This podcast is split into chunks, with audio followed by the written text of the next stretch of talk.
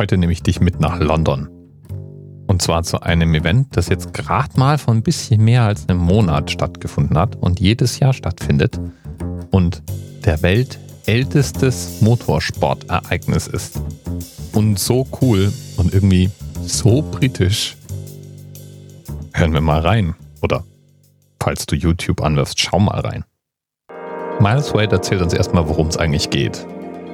This year we're celebrating 120 years anniversary of the Emancipation Run, and it's been a spectacular day. 120 Jahre alt. In the dark, the red flag was torn this year by Eddie Jordan, who then launched our start. Das ist der Eddie Jordan, der mal ein Formel 1 Team besessen hat. Start line, and away they go to Brighton. You get excited about things like Le Mans, you do Monaco or the British Grand Prix. This is equally as exciting because it's in a different era. Und es ist so cool. Children need. We have three coaches and we auction them off on the radio. We did this last year. It went so well. We're doing it again this year. And we've got lots of young people this time, so we'll have to take it very slow. Die Besonderheit von diesem Rennen ist, die Autos müssen älter als 1905 So sein. we've had 16 cars that come over from Germany. We've had a German Empire band, and we've celebrated German events throughout the whole thing.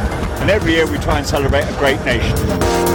Und damals wusste man noch nicht genau, wo die Reise hingehen wird.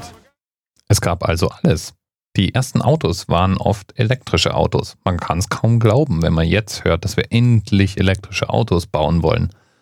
Manche waren dampfgetrieben, dann gab es natürlich auch den gelegentlichen Verbrennungsmotor dazwischen und so ein bisschen steampunkig sehen manche auch aus.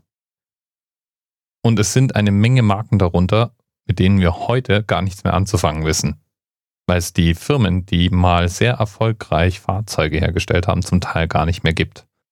Eine dieser Firmen ist die Ariel Motors Limited. Das war ursprünglich mal ein britischer Hersteller von Fahrrädern. Die haben Hochräder unter anderem hergestellt. Und als irgendwie klar war, dass man den Dingern auch einen Motor verpassen könnte, fingen die dann eben an, motorisierte Dreiräder, eine Weile lang sogar Autos und eben auch Motorräder zu bauen.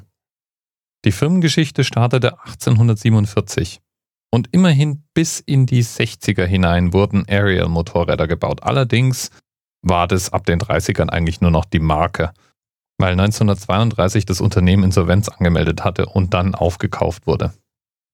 Jedenfalls gehören Ariel-Fahrzeuge anscheinend zu den langlebigsten Fahrzeugen, die man in der Oldtimer-Welt so kennt.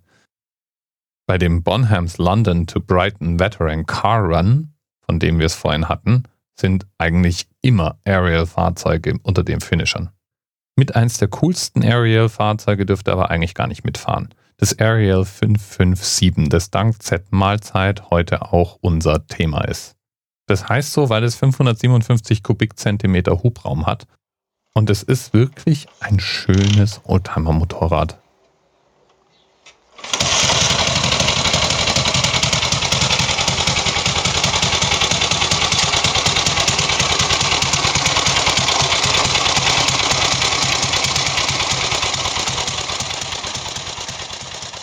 Bis bald.